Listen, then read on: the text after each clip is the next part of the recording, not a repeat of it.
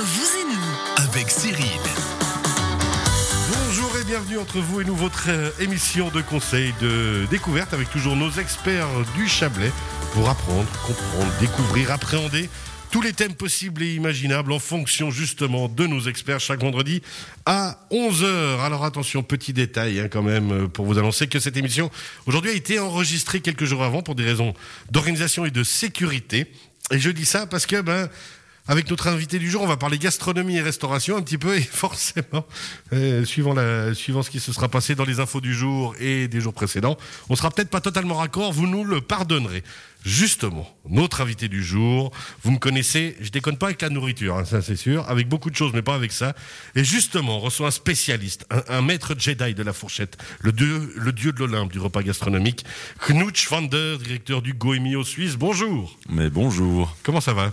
Mais ça va très bien jusque-là. Euh, Jusqu'ici- tout va bien. Jusqu'ici tout va bien. Le guide est en préparation. Il devrait être prêt euh, dans trois jours. Dans trois jours, il sort le 16 novembre. C'est ça. Donc ça veut dire que ben, vous êtes un peu dans l'expectative quand même pour vous, parce que on ne sait pas euh, où on sera à la restauration ces prochains jours, ces prochaines semaines. On espère de tout cœur que les restaurants puissent continuer à tourner normalement. Si c'est le cas ou pas, euh, comment ça se passe pour le guide? Alors on va dire de toute façon l'avantage d'un guide c'est qu'il a quand même une durée de vie d'au moins un an. Ouais. Donc euh, on va dire que euh, on peut quand même espérer que d'ici quelques semaines les choses euh, aillent mieux et aillent de mieux en mieux et que les restaurants ouvrent normalement, que les gens puissent y retourner comme d'habitude et, et peut-être que même tout de suite euh, le restaurant reste une bonne idée parce que Bah oui. c'est pas parce qu'on va au restaurant qu'on est malade tout de suite. Hein. Et puis ça fait du bien de bien manger. Moi, je pense que le restaurant, c'est une thérapie. Je le dis, j'y crois, parce que euh, aller au restaurant pour un couple, c'est merveilleux parce qu'on s'y retrouve, parce qu'on est obligé de, de- de se retrouver et de discuter. Euh, pour une famille, c'est une manière de découvrir des choses, des saveurs. Pour tout le monde, le, le restaurant est un, un endroit merveilleux. Donc, euh, moi, je conseille toujours à tout le monde d'aller au restaurant. Euh, évidemment, maintenant, on vit une époque particulière, mais il faut pas trop s'en priver. Non, faut faire plaisir et continuer à profiter au maximum. Goemio, depuis combien d'années est-ce que ça existe euh, au niveau, on va dire déjà francophone et ensuite en Suisse? Alors, Gomio existe depuis un peu plus de 50 ans, 51 ans maintenant. Euh, C'est écrit par deux journalistes, un monsieur Go et un monsieur Millot en Ah, France. et puis, euh, en Suisse, alors j'ai pas la première, parce qu'il y a eu plusieurs euh, allées venues. Euh, il a existé, il a disparu, il est revenu, mais ça fait au moins, ça, ça fait maintenant une trentaine d'années en tout cas qu'il existe. Ça fait une vingtaine d'années que je m'occupe de la Suisse romande pour le Gomio, et euh, avec un immense bonheur. Quel beau métier quand même. hein. Vous êtes d'accord, messieurs? On a, on a chacun des chouettes métiers qu'on adore. Mais Goemio, je crois que c'est à peu près. Quand je reçois Knut en interview, la plupart des gens me disent Eh, Dis-lui comment on fait. Moi, je veux travailler chez lui. Et ils ont raison. oui, ils ont raison. Messieurs, est-ce que vous êtes assez d'accord avec ce concept Le restaurant, c'est important. Continuer à. Quand, quand on le pourra, du mieux possible, continuer à profiter des restaurants? On va soutenir les restaurateurs autant qu'on le peut et c'est vrai que tant qu'on peut le faire, on, on le fait. On aime effectivement se retrouver dans, dans ces, dans ces lieux et découvrir des nouvelles, euh, Des nouvelles adresses. des des nouvelles adresses, des nouvelles, euh, voilà. Un petit resto favori quand même dans la région ou ailleurs, quelque chose, une découverte ou un plat qui vous a marqué, euh, Joël Pasquier? Alors écoutez, euh, moi je suis, je suis assez ouvert à tout et c'est vrai que je me laisse souvent guider. Euh, j'a- J'avoue que Genre le guide Goemio, très bien fait, fait pour vous. C'est une bonne, euh, une bonne référence effectivement. On peut s'y fier. C'est toujours bien d'avoir des, des indicateurs comme ça, de savoir si on, on va passer une bonne soirée, si on va bien manger. C'est vrai que Si on va se faire plaisir. Exactement. Alors avec vous, Joël Pasquier, on le rappelle, de la grande lunetterie à monter. Aujourd'hui, on va parler myopie hein, dans un petit moment. Oui, j'avais envie de vous parler Sujet des, vaste.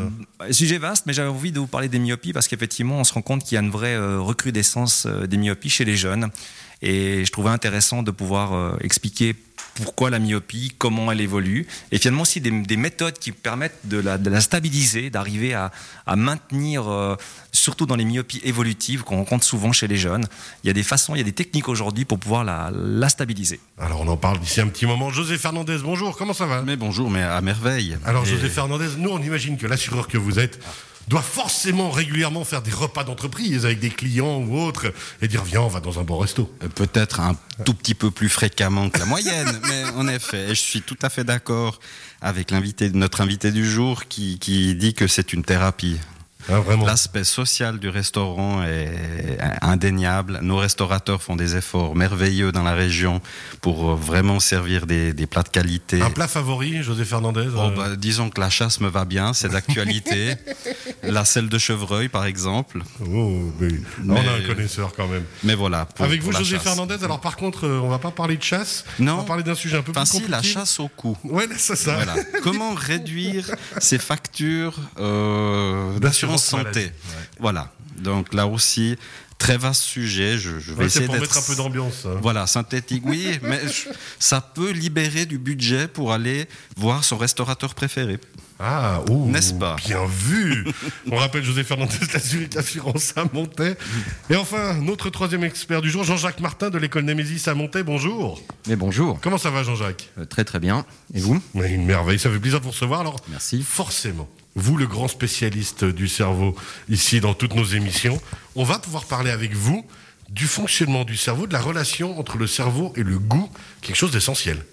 Oui, tout à fait. Et franchement, je me suis inspiré de notre dernière rencontre. Lorsque vous m'avez invité pour un apéritif et quand je vous ai vu déguster les apéritifs en question, j'ai compris que j'avais un spécialiste, un expert du goût.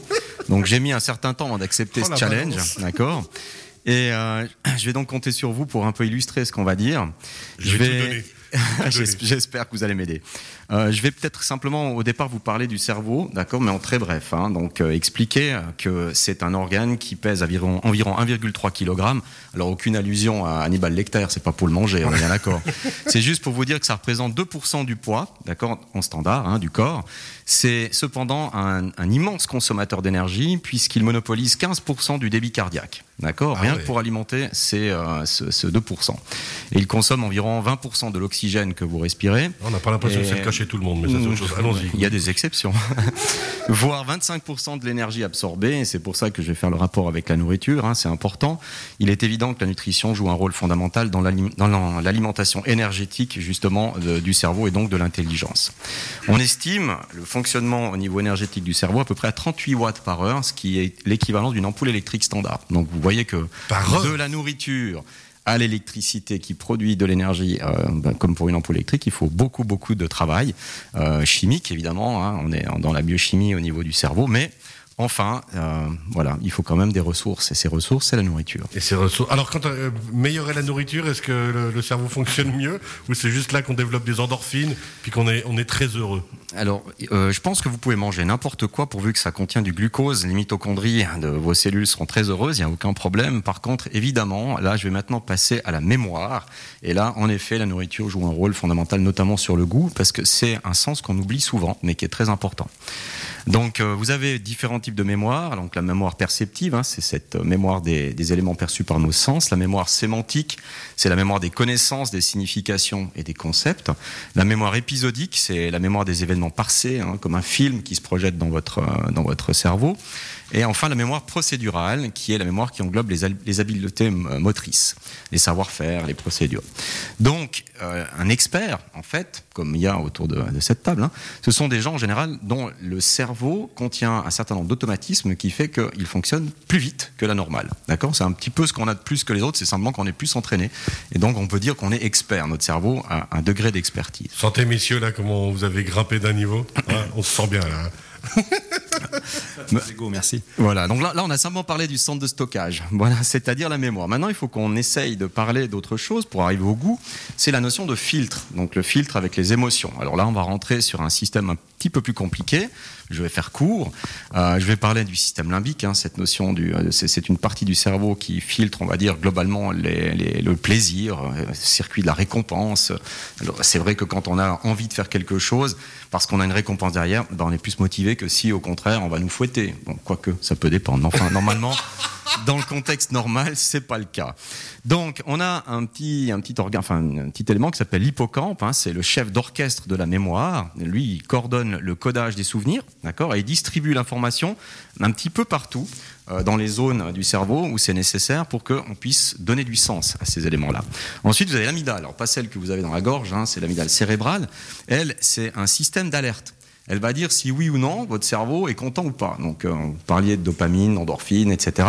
Ce sont des- des éléments, des hormones qui finalement vous donnent des indications, c'est la communication au niveau du cerveau. Puis en fait, vous avez le cortex cérébral qui, lui, euh, c'est cette zone de stockage, euh, et c'est cette zone de stockage qui est fragmentée en plein de petits morceaux, d'accord, comme un immense puzzle qui vous habite.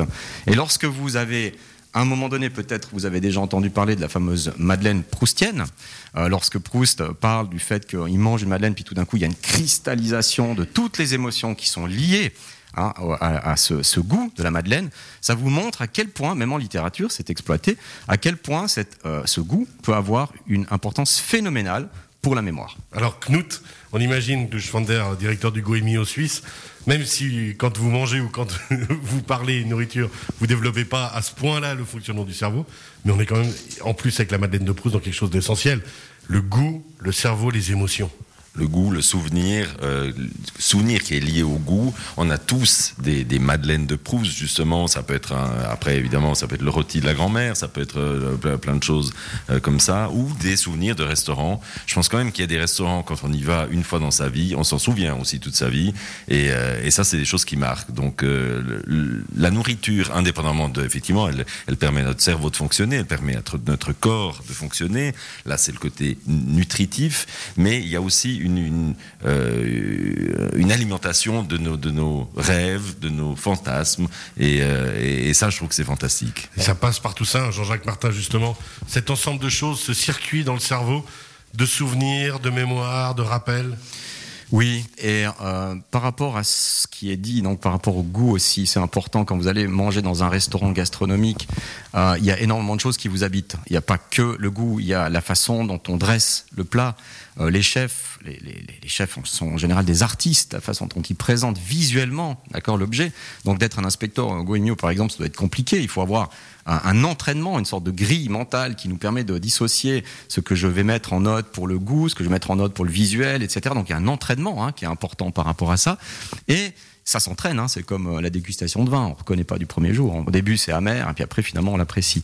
Mais on éduque ce goût et faites une expérience toute simple. Vous allez une fois manger dans un restaurant où tout est noir, hein, dans, dans l'obscurité. Ouais, ces fameux. Ouais. Et, et, vous verrez à quel point il est difficile d'identifier ce que vous mangez réellement. À quel point les yeux sont là pour vous tromper dès le début et vous donner un goût hein, que vous avez programmé au fur et à mesure de l'entraînement depuis tout petit que vous avez.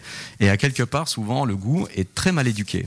C'est pour ça que ce que j'aimerais euh, vous présenter ici, c'est euh, peut-être en tout cas de dire aux parents qu'on a une vitesse biologique qu'il faut respecter, d'accord? On est dans un siècle aujourd'hui où on veut aller vite pour tout, d'accord? Les algorithmes nous invitent d'ailleurs à le faire, mais notre cerveau, notamment ses goûts secondaires, enfin ses, sens secondaires, ont besoin de temps, ils ont besoin de patience, et c'est pour moi, les souvenirs d'enfance, quand je voyais mes parents, par exemple mon père qui est un, qui est un passionné du foie gras, à l'époque, il s'était attelé à, à, nous faire son premier foie gras, et je me rappellerai toujours quand il m'a dit, tu vois, ça c'est la touche du chef, avec la bouteille de cognac. Alors à la fin, évidemment, c'est une explosion de saveur, mais ce qui est intéressant, c'est que la fois d'après, il ne le faisait pas de la même manière. Alors que dans l'industrialisation euh, de la nourriture, on reproduit des recettes quasiment de manière robotique, et on éduque nos enfants d'une manière à ce que finalement, ils aient toujours les mêmes goûts. Voyez Donc c'est très important de passer du temps avec ses enfants, de les inviter à goûter, mais il faut savoir aussi nommer les choses. Alors il nous reste une minute trente à peu près. Euh, à l'école Némésis, comment justement, euh, est-ce que vous prenez du temps des fois pour essayer d'éduquer au goût euh, dans votre école? Alors oui, bah, par exemple, quand on a eu cette période de semi-confinement, c'était intéressant parce que la prof d'allemand a donné son cours en faisant un, de la pâte à tresse à distance en allemand. Bah, je vous garantis que les étudiants s'en souviennent encore et que d'associer cet élément, notamment par exemple un exercice que vous pouvez faire aussi à la maison, c'est de faire les conversions avec vos enfants, millilitres grammes. Hein, c'est toujours un grand problème, les proportionnalités, ouais, ouais. etc. Si vous prenez très tôt vos enfants et que vous les éduquez à voir quel effet ça a une proportion bien mesurée, et puis que justement ça donne de l'harmonie, eh ben, à quelque part, je vous promets qu'ils vont déjà mieux comprendre ce que c'est que la proportion mathématique. Ça, c'est très intéressant que Schwander voulait réagir. Oui, parce que euh, justement, j'ai parlé récemment avec Marie Robert, donc, qui, qui, est chef pas très loin d'ici, et puis euh, qui, qui a elle-même souffert du, du Covid, qui a donc perdu le goût, qui a perdu l'odorat, et qui a décidé de faire son prochain menu sur le thème du trompe-l'œil. Euh, pour essayer de justement de, de, déguiser des éléments et je trouve que ça, ça fait un joli parallèle à ce que vous venez de dire mmh, mmh. Euh, pour montrer que ce qu'on voit et ce qu'on déguste, eh bien, c'est pas toujours si évident de faire le lien entre les deux. L'utilité des fois des colorants alimentaires euh, naturels pour justement essayer de tromper le regard et puis de tromper les sens. Jean-Jacques Martin, a- le cerveau, on pourrait continuer encore à développer pendant des heures. Oui, on a fait. quasiment tout dit. Oui, bah peut-être vraiment je- du bienfait de la lenteur, j'aimerais parler, euh, parce qu'aujourd'hui, vraiment, avec tout ce qui se passe sur le web, on laisse un accès aux enfants très tôt au web. Moi, j'aimerais juste rappeler que en général, on confie pas une Lamborghini à un enfant de deux ans, voyez Donc aujourd'hui, vraiment revenir à des principes de prendre du temps, de faire goûter, de donner un- un- des, des- des mots, de, de vraiment de nommer les sensations. Lorsqu'on goûte quelque chose, dire ah, qu'est-ce que ça te fait comme effet Prendre du temps avec son enfant pour qu'il vous décrive avec ses propres mots au départ, puis ensuite vous le corrigez, vous lui augmentez son vocabulaire. Ça permet d'associer le goût, le mot et le concept qu'il véhicule. Par conséquent, ça augmente évidemment la capacité d'apprendre. Mais quel talent. Vous savez tout dire avec des mots faciles. Merci beaucoup Jean-Jacques J'ai- Martin. J'ai beaucoup goûté, ça doit être ça. C'est ça. École-nemesis.ch, l'école Nemesis à Montaix. Vous restez bien avec nous, Knut aussi pour nos experts. José Fernandez d'ici quelques instants pour parler d'un sujet qu'on adore, les primes d'assurance. À tout